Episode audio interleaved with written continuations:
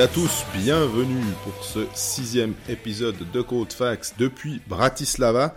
Avant de parler de l'équipe de Suisse, on va tout d'abord revenir sur le championnat de Suisse avec l'annonce de Bienne du transfert de Yannick Radgeb. Et après, on revient alors dans le vif du sujet avec euh, les deux matchs du week-end face à la Suède et la Russie, deux défaites. On va revenir un petit peu sur ce qui a marché, sur ce qui a moins marché selon nous, avant le match contre la République tchèque qui aura lieu mardi et on se projettera aussi sur le quart de finale qui aura lieu jeudi probablement à Kojice.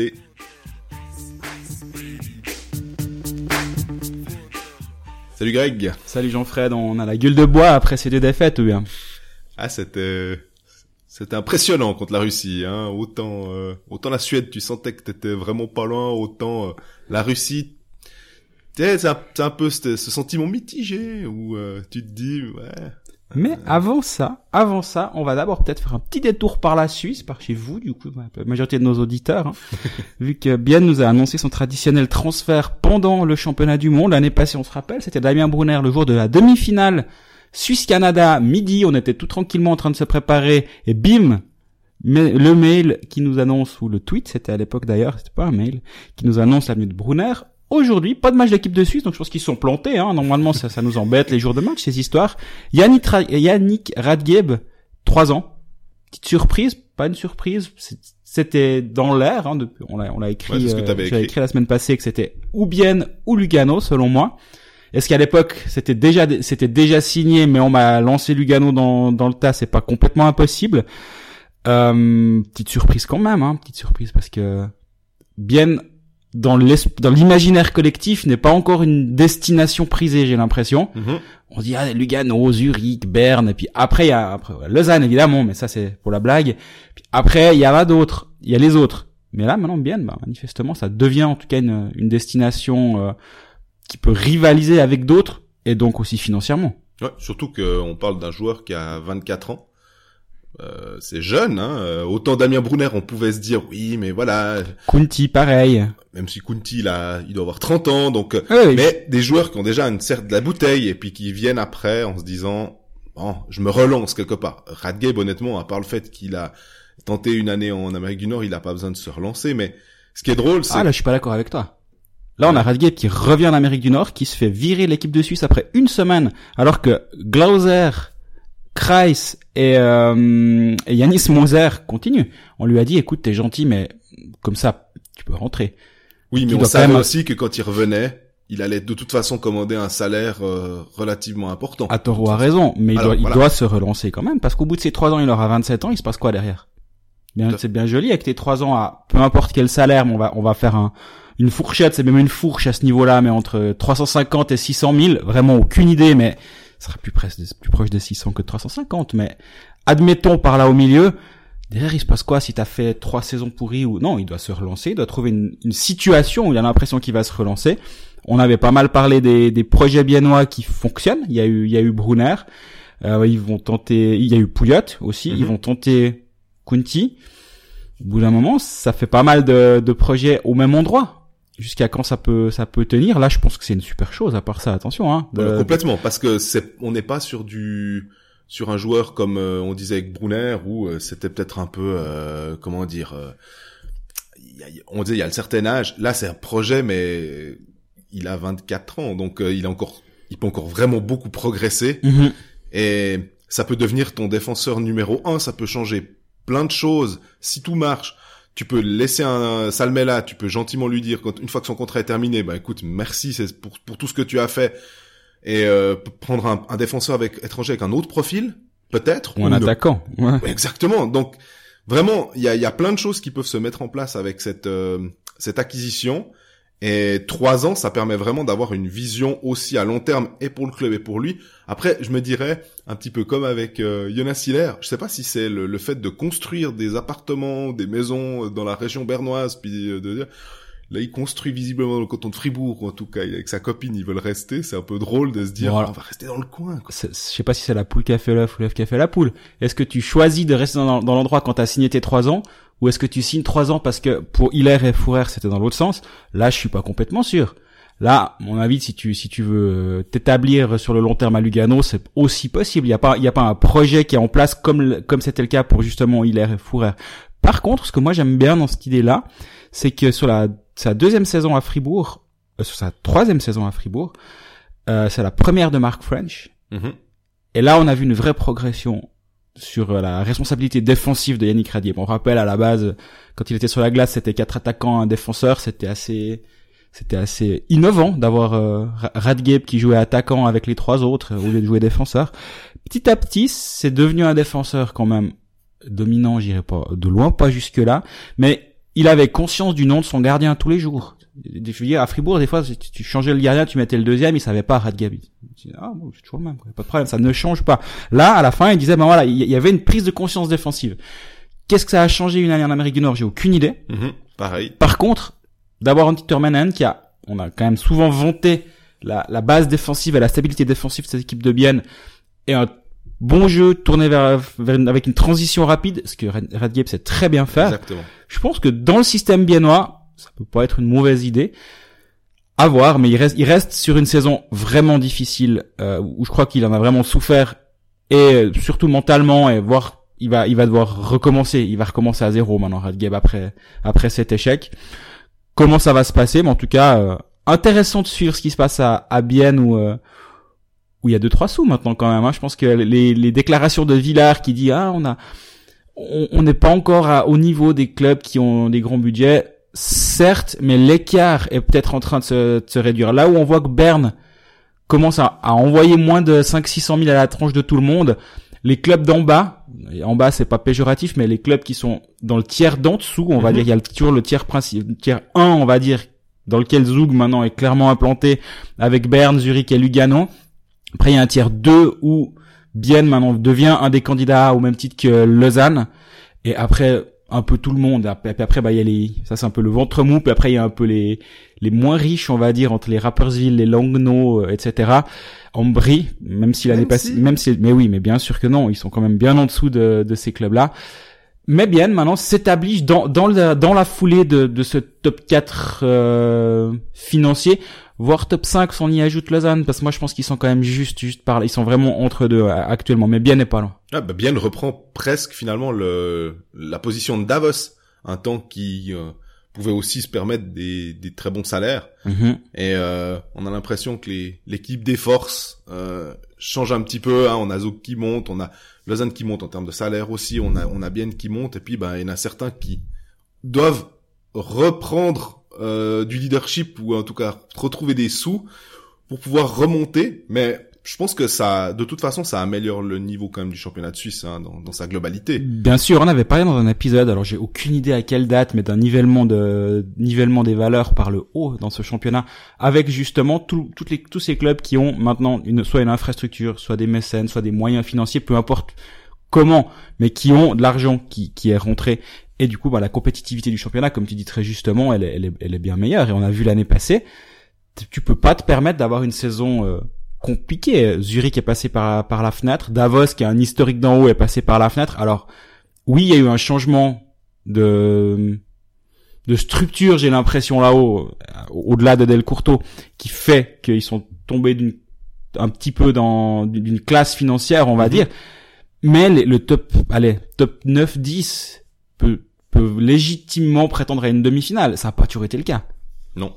Alors là, on, on, est vraiment, euh, ça va être hyper intéressant de voir le, le championnat l'année prochaine. Et euh, tu disais avant pour Radgeb, euh, dans le jeu d'un Menon, s'il y a peut-être un entraîneur qui peut euh, à la fois lui donner de la liberté et à la fois peut-être le structurer encore un peu plus, comme Mark French avait réussi à le faire, en sachant l'utiliser de la meilleure des manières possibles, euh, c'est tout bonus. Et franchement, quand on sait l'im- l'im- l'impact des situations spéciales, on se rappelle quand même de Yannick Radgeb à Fribourg, euh, c'est vraiment quelqu'un qui peut t'amener euh, plusieurs points durant la saison parce que tout d'un coup, c'est cette euh, situation en powerplay qui va débloquer la situation euh, finale. Puis dans le doute, tu peux quand même organiser un petit dîner avec Jonas Siller euh, durant l'été, comme ça ils font connaissance. Si durant la saison ils se rencontrent pas trop, parce que Radgeb il est de l'autre côté de la glace, ils se seront parlé une fois ou deux.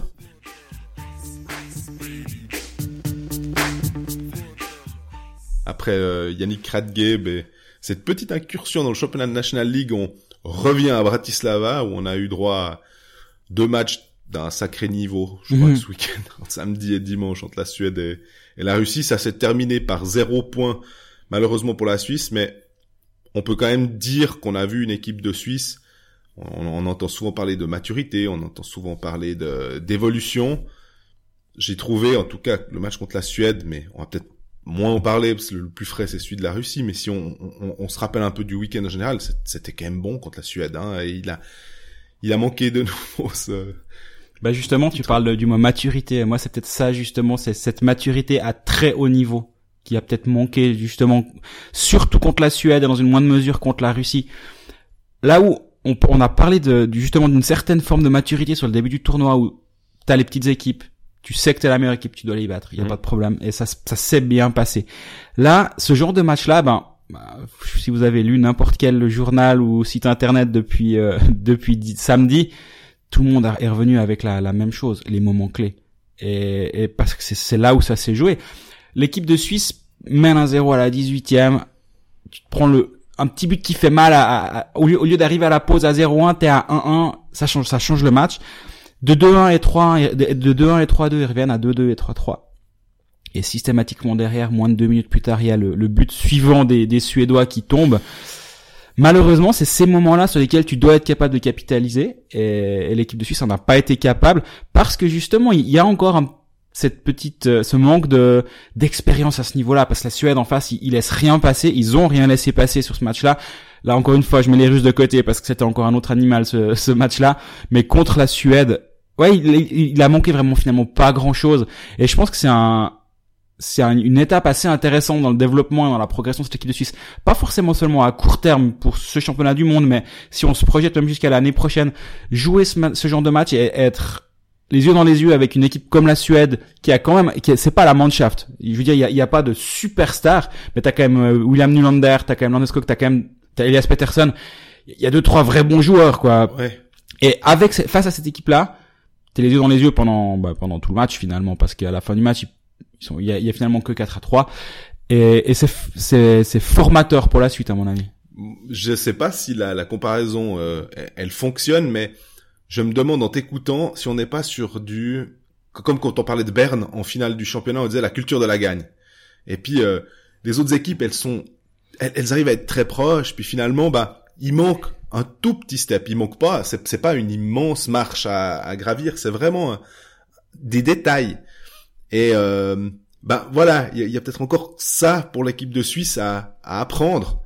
Euh, on- à Copenhague, on a vu qu'ils étaient arrivés à le faire à deux reprises. En tout cas, enfin pour moi c'est surtout euh, dans les quarts de finale et en demi-finale.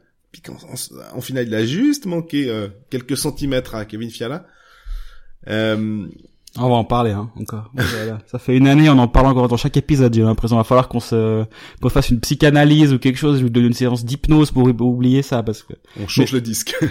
quand tu vois que nous on en reparle encore, j'espère que les joueurs ils arrivent à passer à autre chose parce que ça doit Bah. vraiment pas être simple. Hein. bah, enfin, on, on en a parlé avec euh, avec euh, Hoffman, on a t'en as parlé avec Gaëtan Haas, avec Romagnosi l'autre jour aussi, et il a il a dit ah non, euh, j'y pense encore maintenant. Mhm. Donc c'est pas forcément un traumatisme parce qu'ils ont l'habitude de, de de passer à autre chose, euh, de faire des resets, mais là, euh, ouais, on, on- ça, te marque parce que tu, tu, tu sens à quel point t'étais proche. Et contre la Suède, là, de nouveau, ah, tu te dis, mais vraiment, euh, c'est pas loin contre les Russes, c'était différent parce que t'es à la fois proche, puis à la fois pas si proche que ça. Puis tu sais que si les situations spéciales avaient marché un peu mieux, il y aurait eu un autre match, mais enfin, on va pas faire avec des si. Ouais, c'est- L'équilibre des forces avec la Russie, c'est vraiment ce que ce que la Suisse a peut-être vécu face à face à des équipes un petit peu moins fortes durant le tour de, de- durant ce tour de qualification. En gros, la Suisse avait jamais vraiment été en danger, que ce soit contre l'Autriche, contre la Norvège. Je parle même pas de l'Italie. Mhm. La Lettonie, c'est encore un poil différent, mais ces équipes-là, ben là, la Russie, elle a pas été en danger contre la Suisse. Elle a, elle a mis son premier but. Elle a pas trop tremblé jusqu'au 2-0. Il y a Ischier qui, qui, qui va, qui fait n'importe quoi, hein, Ouais. qui prend ses deux minutes. Dans la foulée, la Suisse a une ou deux occasions, c'est clair. Euh, S'ils mettent le 2-1, tu sais jamais ce qui se passe.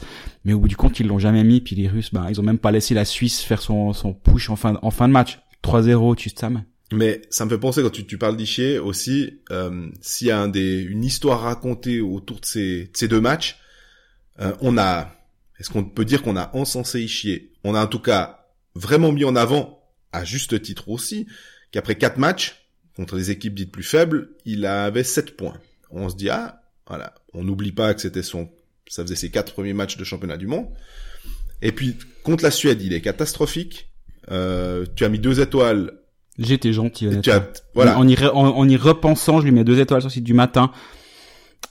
Je pense que je lui mets deux Mais parce qu'il a aussi parce qu'il fait un, parce qu'il fait globalement un bon mondial et, et je me dis c'est un peu facile si au premier match un peu à travers tu lui fous un ça fait, enfin, je sais pas. Je pense que c'est, c'est pondéré par, par son début de tournoi. Est-ce que c'est vrai, est-ce que c'est bon ou pas, je sais pas, mais je pense que c'est la réflexion derrière. Ah, tout à fait. La, la réflexion, elle est même bonne. On- il a quand même droit à certains égards compte tenu des performances qu'il fait avant. Il n'y a pas de problème. Mais si on prend de manière très, euh, on va dire très prosaïque, très sèche, ce match-là, c'est c'est une catastrophe. Alors, il fait un moins 3, on va pas se mettre à dos les gens des statistiques avancées, mais pour le coup, Il faut juste voir les buts. c'était vraiment, c'est ça. Et tu l'as bien, tu l'as bien détaillé. Il y a notamment deux buts où, euh, en tant que centre, et qui est pourtant un, un centre, Nico Ishii, qui est très à l'aise dans le travail défensif. C'est vraiment un truc. Il serait pas numéro un de la draft s'il il était pas bon au Ouais. niveau du, du travail défensif. Mais là, il est complètement à la ramasse. Une Euh, fois à 5 contre 5, une fois à 4 contre 4, ouais. Et contre la Russie, euh, il, bah, il a pas été dominant, quoi. C'est et de la part d'un joueur comme ça, alors il y a de la, il y a de la jeunesse, mais tu t'attends quand même. Tu te dis tiens, euh, une, une grande scène pour lui. Il a quand même l'habitude en, en NHL. Là, normalement, il devrait être capable d'être vraiment au niveau. Et c'est Gaëtan Haas, notamment contre la Suède, qui a crevé l'écran, on va dire Ouais, il était tellement fort. pour, pour peu qu'on ne connaisse pas Gaëtan Haas, mais nous, c'est quand même assez impressionnant de voir que contre la Suède, tout d'un coup, ah bah lui, il a, il est monté d'un cran, encore son, son niveau de jeu. Mais je pense que si t'es observateur suédois de ce match, tu t'attends justement à Ishii, tu t'attends à Fiala, mais tu t'attends pas à Gaëtan Haas. Parce que tu dis crever l'écran au niveau international. Bien sûr, il est connu, ça fait, ça fait quand même 5-6 ans qu'il est, qu'il est régulièrement en équipe de Suisse, il a fait plusieurs championnats du monde. Mais tu t'attends pas à ce que ce soit Gaëtan Haas le détonateur de, de cette équipe de Suisse, ça l'a été, il a été excellent. Mais, mais oui, pour revenir à Ishii, eh ben, c'est nouveau pour lui finalement. D'être, d'être leader d'une équipe, non, hein, il l'est depuis toujours.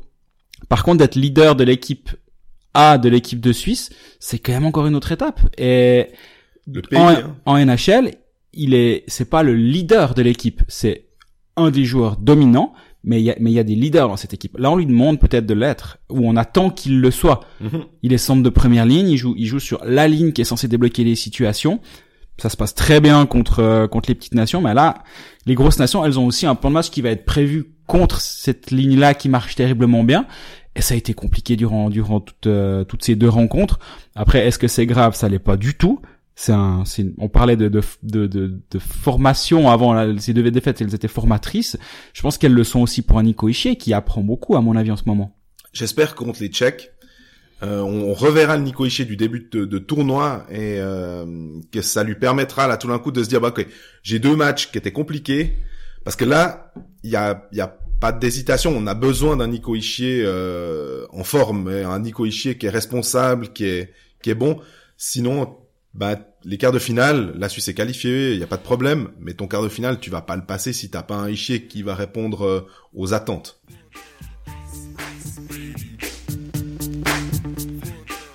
Du coup, bah, la question c'est comment faire pour que Nico Ishii soit mis en valeur? Parce qu'il est qualité, il les a, mais il faut quelqu'un pour l'aider. Il n'y a pas un nom qui nous vient à l'idée là avec l'arrivée de Niederreiter pour ce match de mardi contre les Tchèques? Ah, tu pensais à lui? Alors, moi, je pensais que tu allais mettre Bertadja. Bon, bah, ok. euh, non, mais c'est vrai que Niederreiter, on l'a vu euh, avec Carolina, quand il a changé de scénario, on en avait discuté avec Sébastien Ao. Alors, je mets pas Nico Ishii au même niveau que Sébastien Ao en termes de production offensive, sans doute. Mais on a des, des joueurs NHL, et on, on sait qu'en général, à haute vitesse, ça, ça va aller bien. Mhm. Euh, avec Fiala à côté, qui a un, qui a beaucoup de vitesse, mais qui a de l'énergie. Il a été moins euh, moins chahuté que que Ishii lors de ses matchs. Alors, la Suède c'était compliqué aussi pour lui, mais contre les Russes, je trouve qu'il est il a réussi à être euh, être là. Complètement. Et Niederreiter par sa par sa force, par sa, par la façon dont il est construit, dont il s'est construit, il rend n'importe quelle ligne meilleure. Mhm. Mais si en plus tu lui adjoins des, des joueurs qui sont euh, déjà très bons comme ces deux-là, bah t'as un peu une Paradèche Tourme qui, qui, qui pourrait vraiment faire mal. Bien sûr. Et puis aussi t'as un powerplay après, on pourra peut-être en revenir, mais toi, t'étais, tu te demandais, parce qu'il y a aussi Sven Andrighetto qui a fait un bon match. André Ghetto, il fait un super, un super week-end. Je l'ai, trouvé, il il a fait vraiment deux pas en avant, je trouve, sur ses matchs contre les Suédois et sur les Russes. Il a pas, il a pas été, euh, il a pas marqué, euh, il a se faire une passe décisive, mais je veux dire. Il marque contre les Suédois. Ah oui, il marque contre les Suédois, pardon. Mais au- au-delà de ça, je trouve, au-delà de, au-delà de, de la production comptable, c'est au niveau de, de la vitesse qu'il est capable de générer sur chacune de ses, de ses présences. Mais il y a juste une petite scène, je sais pas si vous l'avez vu, vous, euh, devant votre télé. Il y a un moment, un power play où il fait une passe pourrie dans le dos, euh, qui sort de la zone. Et là, il y a quatre des cinq autres, des cinq joueurs du deuxième power play qui sont déjà sur la glace. C'est le dernier membre du premier power play. Il fait son espèce de passe dans le dos qui sort. Diaz, sauf erreur, essaie de la, de la récupérer. Et là, la logique voudrait que Moser, qui a déjà quasiment un patin et demi sur la glace, rentre et Andrigetto sorte. Non, Andrigetto, il fait, il tourne, il va rechercher dans la zone et c'est lui qui revient avec le puck en zone offensive et il est resté une 40 ou une 35 du power play sur la glace. Moi, si je suis Simon Moser, à la fin, je dis, non, mon gaillard, euh, t'es gentil, tu me laisses aussi aller en power play, hein, la prochaine fois. Mais, et en même temps, c'est, c'est négatif, et en même temps, ça montre, bah, voilà, il, il se satisfait pas de, de ce qui est en train de se passer là, il, il a, il a envie de progresser. Moi, je, je le vois plutôt négativement, hein, qu'on soit clair. Ah, je le vois Mais- négativement aussi. Je, je le vois négativement. Mais, je, je me dis qu'il, il avait envie de prouver quelque chose sur ces matchs, et on peut pas en vouloir à un joueur de, de vouloir per- performer. Maintenant, ouais, tu tapes sur les doigts pendant la prochaine fois, tu laisses aller Mozart parce que il sait aussi faire le power play. Je- ce qui m'ennuie finalement dans, dans toute cette histoire, c'est que contre les euh, contre les Ru- euh, les Suédois pardon, c'est lui qui a le plus haut temps de shift. 54 secondes. Ça fait quand même. Alors, il y a peut-être cette histoire du powerplay qui va pas t'améliorer tes stats. Non, ça, ça fait monter d'une ou deux secondes déjà. J'ai regardé les autres. Par exemple, si on prend un Alexander Wenberg, il avait 32 secondes de shift en général et Nulander 31. Donc shift, shift court, tu tournes, t'es tout le temps, euh, t'as tout le temps les jambes fraîches. C- Ça change un petit peu et contre les Russes, euh, malheureusement, c'est un peu un- une, une systématique. Andrigetto est à 47 secondes. Euh, bah là aussi, euh, si on prend un, un Rod, il fait 32 secondes. Même Gaëtan Haas fait 40 secondes. Euh, Berchi 35, Chervet 45. Voilà, ça vient casser ma théorie. Non, non, non, pas du et tout. Praplan 37, mais plus tu changes vite, plus tu peux amener quelque chose euh, offensivement, à mon avis. Ouais, exactement. Mais après, ça, ça n'enlève rien au fait que il, a. Tu parlais de, de, de capacité à jouer à haute vitesse, et c'est vraiment ça qui, moi, je trouve qui, qui est le plus impressionnant chez Andrigetto. C'est que il a une rapidité d'exécution que, que d'autres joueurs qui n'ont pas ce, ce passé NHL n'ont pas en fait. Et, et mine de rien, dans, dans les matchs où ça va gentiment se resserrer, ben, j'espère, j'espère contre les Tchèques ou le futur quart de finale, c'est ce genre de joueurs qui peuvent te débloquer des situations. Complètement. Et si ça vient à être la, la Finlande en face, on rappelle une Finlande qui a pas de joueur de NHL. Hein, c'est c'est intéressant à voir à part ça. Et moi, je me réjouis de voir la Finlande jouer. J'espère vraiment que la Suisse joue la Finlande Mhm. parce que c'est ce qui est en train de se passer avec cette équipe qui n'a pas de joueurs. Ils en ont deux qui ont fait une trentaine de matchs, mais qui étaient des des des, des, des facteurs euh, inexistants dans leurs équipes respectives. Ben ça peut être ça peut être ouais ça ça peut déconstruire pas mal de théories en fait sur la sur la NHL. C'est une équipe que de euh, remplie de joueurs européens vient à aller aller loin dans ce tournoi. Ça ça va être ça ça pourrait changer deux trois deux trois perceptions à mon avis. Bon, c'est les joueurs européens, euh, mais quand on voit Capo Caco, enfin, c'est fort, hein. Ouais, ouais, su- su- surévalué ton gaillard. non, non, je rigole. Euh, mais, mais bien sûr que c'est un vrai bon joueur, mais il a 18 ans, le gamin, donc Oui, oui. Mais, mais, il est, mais il est impressionnant. Mais malgré tout, tout ça pour dire que cette capacité à jouer à haute vitesse doit être, doit pouvoir faire la différence, justement, si, si t'as 7, 8 joueurs de national dans ton équipe, contre une équipe qui n'en a pas, ça, ça pourrait peut-être justement être ce genre de joueurs qui vont te débloquer la situation. Du moins, c'est ce qu'espérerait la Suisse contre une Finlande en quart de finale. Et puis, on parlait d'Andrighetto dans le, dans le jeu. Et puis, il y a quand même une situation où là, ça m'intéresse de savoir ce que tu penses, c'est le powerplay, parce qu'on l'a vu contre les Russes, c'était... La merde. Voilà ce que je pense du power play. Ah, c'est, c'est... Voilà, next. Ice, Ice. Baby, on passe à la suite. non, ben non, le powerplay, c'est c'est une, catastrophe. Ça, c'est depuis le début du tournoi, ça va pas du tout. Mais, par contre, c'est quoi, 13% la statistique euh, de powerplay, ou même encore un poil en dessous Peut-être maintenant? même encore un point en dessous. Quand j'ai arrêté, il y avait, il y avait quatre powerplay pour la Suisse. C'était après deux tiers. On était à 13,78, un truc comme ça. Donc, euh, Donc, mais par contre, pour moi, dans la, dans la, hum, comment dire, dans le, dans la, le temps de présence et le temps où le powerplay a, est en place et les passes, elles ont, c'était quand même mieux contre les Russes. Et pourtant, la défensive russe, c'est quand même pas des rigolos. Par rapport à ce qu'on avait vu avant avec les Autrichiens et les Norvégiens, le powerplay était quand même pas bon. On avait parlé de cache-misère, les deux buts, euh, sauf erreur contre la Norvège, quand ils mettent euh, Oui. les, les 4-0, À la le 3-0 et 3 et le 4-0 4-0. à la 56 à 58e minute. Je pense que c'est exactement ça. C'était, c'est une misère depuis le début de- du tournoi ce powerplay. Mais il y a du mieux et moi je suis assez optimiste pour la suite en fait. Parce que euh, Marc-André Berset, euh, lors d'un épisode précédent, nous disait, oui, mais rappelez-vous, à Copenhague, c'était 33%. C'était Oui. une des forces. 11 sur 33 quoi. Et là, il faudrait vraiment impérativement aussi, euh, je pense, en gros, la Suisse peut pas espérer battre une des top, na- top nations si elle a pas un powerplay qui est capable au moins de marquer euh, un but. Complètement, mais au moins on, on a déjà le chantier du boxplay qui tient bien la route. Oui. Euh, ils en prennent certes un contre euh, contre les Russes, mais bon, quand t'as quand t'as Goussev et Kucherov qui s'amusent à faire des 1-2 à travers la zone, ben ouais, tu tu dis juste bravo en fait. Tu peux pas commencer à pointer du doigt l'erreur défensive de machin.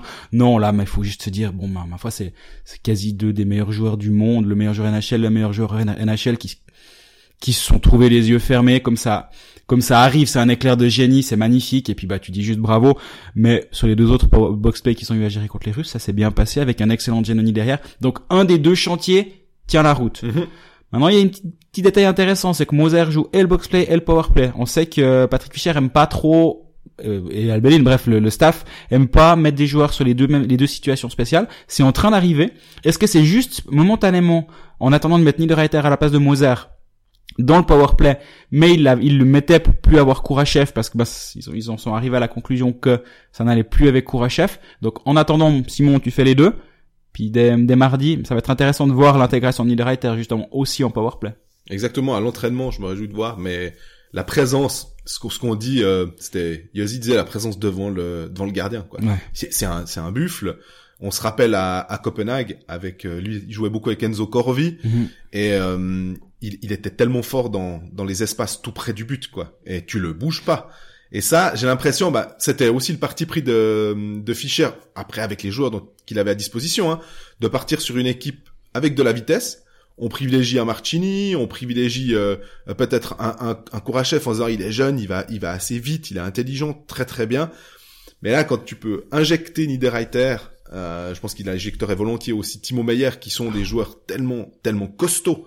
En fait, c'est là qu'on voit la différence aussi. C'est que pour moi, Moser, c'est un Niederreiter light. Mhm. C'est, il, il a, il a un peu les traits de Niederreiter, mais il va, il va tout faire un petit peu moins bien. Bien sûr. Et euh, bah forcément, tu rajoutes ça, euh, normalement, euh, l'équipe de Suisse, ce qui est sûr, c'est qu'elle est meilleure avec Niederreiter.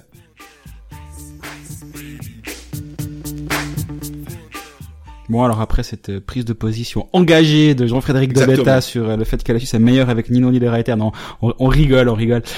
Euh, petite thématique intéressante, moi je trouve autour de cette équipe de Suisse, finalement, c'est la, c'est le jeu et la polyvalence d'André Sambul, parce que on s'est quand même posé la question au moment où l'équipe, la première sélection, la toute première sélection tombe, c'est sans Ambul, mais il va nous rejoindre dans, dans une semaine.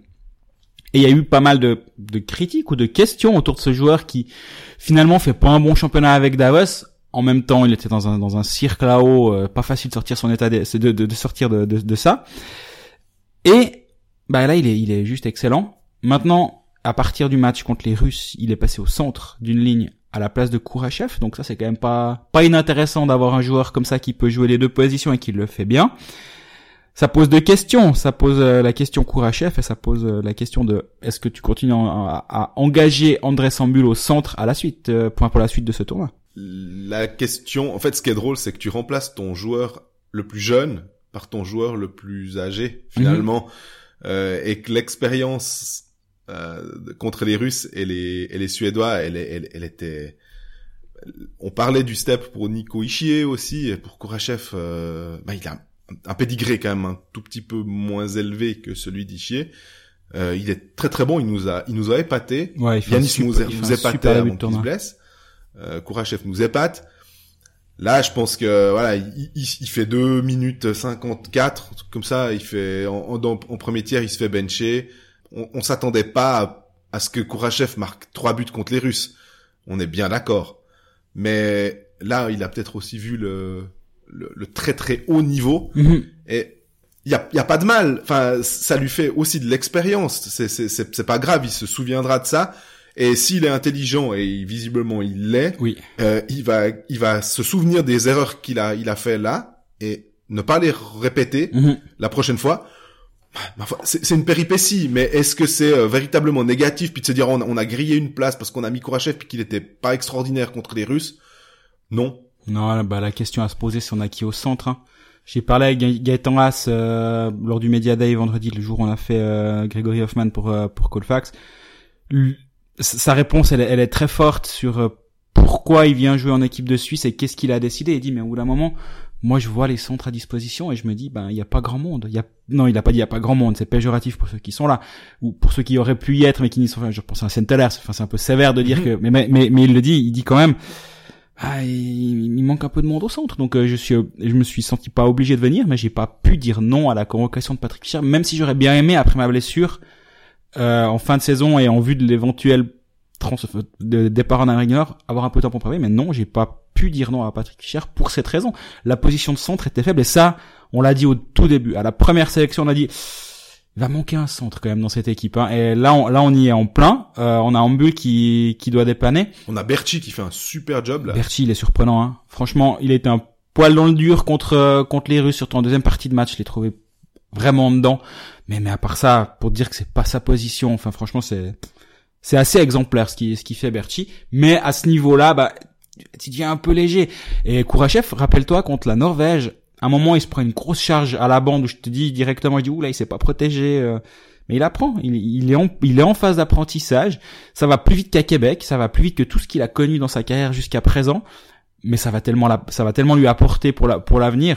Maintenant, je pense qu'effectivement, Kourachev, on risque un petit peu de, de moins le voir, euh, voire de, de le voir en tribune pour la suite, hein, parce que Toi, c'est lui que tu sortirais si Bah. tu dois intégrer Niederreiter. oui, parce que l'idée avant ce match contre les Russes, ça aurait peut-être été de te dire bon bah ok, on sort Rudd, c'est notre 13e attaquant, euh, tu vas en tribune.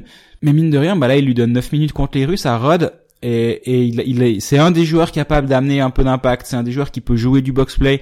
Et finalement, si ton 13e attaquant c'est un spécialiste de box play, c'est pas pas catastrophique. Hein. Ça peut être ça peut être un spécialiste de power play, comme je disais, tu peux mettre Martini en 13 et tu intègres Rudd dans une ligne, c'est aussi possible.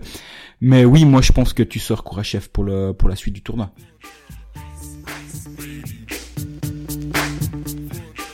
Puis dernière petite thématique sur laquelle on avait envie de revenir euh, après ces deux défaites, c'est le, le poste de gardien. Donc euh, Berra prenait, a pas pris un but sur ses deux premières sorties, Ginian avait pris un sur chacune de ses deux premières sorties. Pas de souci. Berra fait un, mois, un match correct et moyen bon, je dirais contre les Suédois. Il a pas de but sur la conscience à mon Non. avis, mais il a il a rien fait pour aider la Suisse pour gagner en fait. C'est c'est ça. C'est et, et, et Giannoni contre les Russes, je pense qu'il a fait un poil un meilleur match que que Berra si on devait comparer. euh, même si c'est difficile de comparer deux matchs, mais je pense que Giannoni a un poil meilleur. Du coup, est-ce que est-ce que ça nous en dit un peu plus sur euh, sur la suite du tournoi pour toi? Moi, je suis parti du principe quand même que c'est Genoni qui est le Mhm. numéro 1. Et on l'a dit d'ailleurs dans le dernier Ouais. épisode. Et euh, je vois pas trop ce qui pourrait euh, contre euh, contrecarrer cette cette idée. C'est que franchement, mais les deux, ont, moi, je, certains me disaient ouais, Berra, il y, a- il y a des goals peut-être évitables. De mémoire, j'ai pas un truc qui, en tout cas, ça me saute pas aux yeux. Et puis, euh, euh, était ordinaire contre les Russes. J'ai aussi entendu ça ou lu ça. Moi, il y a juste un arrêt qu'il fait sur un sur un tir qui est dévié. Il part sur la droite, il se reprend sur la gauche et il bloque de la mitaine sur sa gauche. Ça, c'est pas ordinaire. Non. Cet arrêt-là, il est extraordinaire. Tu parlais avant du jeu de Gouzev et, et Kucherov sur le 2 à 0. Ah bah bon courage, hein. Euh, Ouais, alors le déplacement latéral, effectivement, il était peut-être pas optimal, mais ça vient tellement vite. C'est, c'est joué en fait de manière parfaite, et on sait qu'en gros, ok, si ton jeu est parfait, le gardien il a aucune chance. Ouais, c'est un figurant. Là, c'est un figurant. Gianni, il, il, fait des, il fait des mouvements dans sa cage pour faire genre, mais t'as aucune chance. Le tir il part vite. Le, enfin, la, la double passe est, est, rapide. Il a pas le temps de se replacer. Qu'il a, le puck est déjà de l'autre côté et il revient de l'autre côté. Ouais, non mais oublie. Et puis le 3-0, euh, Anisimov qui fait une petite passe euh, levée. Au-dessus de la canne de Leffel, c'est magnifique. Et voilà, et Kucherov qui devance juste euh, ou qui se met juste derrière euh, Genadzi pour toucher le puck. But magnifique de hockey sur glace. Pour moi là, il y a rien à dire. Et par contre, Genoni, je me je me rappelle, je note les arrêts sur ma feuille au, fur et à mesure. Le nombre de fois où j'ai écrit Genoni avec un un petit drapeau pour dire à quel point il était bon. Euh, non, je trouve que effectivement, quand tu marques zéro but en plus contre les Russes, tu peux pas commencer et que t'en prends que 3 entre guillemets hein, face à cette équipe tu peux pas commencer à gueuler sur ton garde on fera un petit tuto des drapeaux comment on fait les petits drapeaux euh, pendant les, les, matchs sur euh, sur des feuilles. Ça sera, ça sera sur notre chaîne YouTube euh, parce que maintenant on est disponible sur YouTube aussi si ça vous intéresse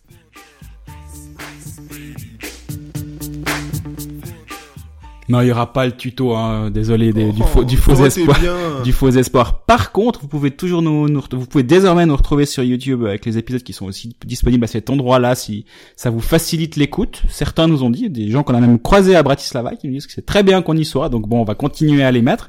Mais vous pouvez nous continuer à nous écouter ailleurs euh, sur euh, sur SoundCloud, sur iTunes, etc. Un peu partout. Et vous pouvez surtout nous poser toutes vos questions via le hashtag AskColdFax sur Twitter, Instagram, en message privé. On est, on est assez, on est assez réactif quand même. Hein. Puis d'ici là, ben, préparez-vous bien pour ce match contre euh, contre les Tchèques. Nous, on se retrouvera dans la foulée normalement depuis que sais, vu que la Suisse risque d'y jouer son quart de finale dès mercredi si tout se passe bien pour le prochain épisode. Salut. À bientôt.